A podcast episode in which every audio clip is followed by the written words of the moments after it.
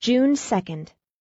Dear Daddy Longlegs, You will never guess the nice thing that has happened. The McBrides have asked me to spend the summer at their camp in the Adirondacks. They belong to a sort of club on a lovely little lake in the middle of the woods.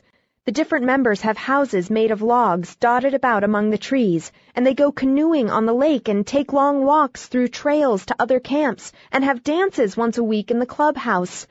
Jimmie McBride is going to have a college friend visiting him part of the summer, so you see we shall have plenty of men to dance with. Wasn't it sweet of Mrs. McBride to ask me? It appears that she liked me when I was there for Christmas. Please excuse this being short. It isn't a real letter. It's just to let you know that I'm disposed of for the summer. Yours in a very contented frame of mind, Judy.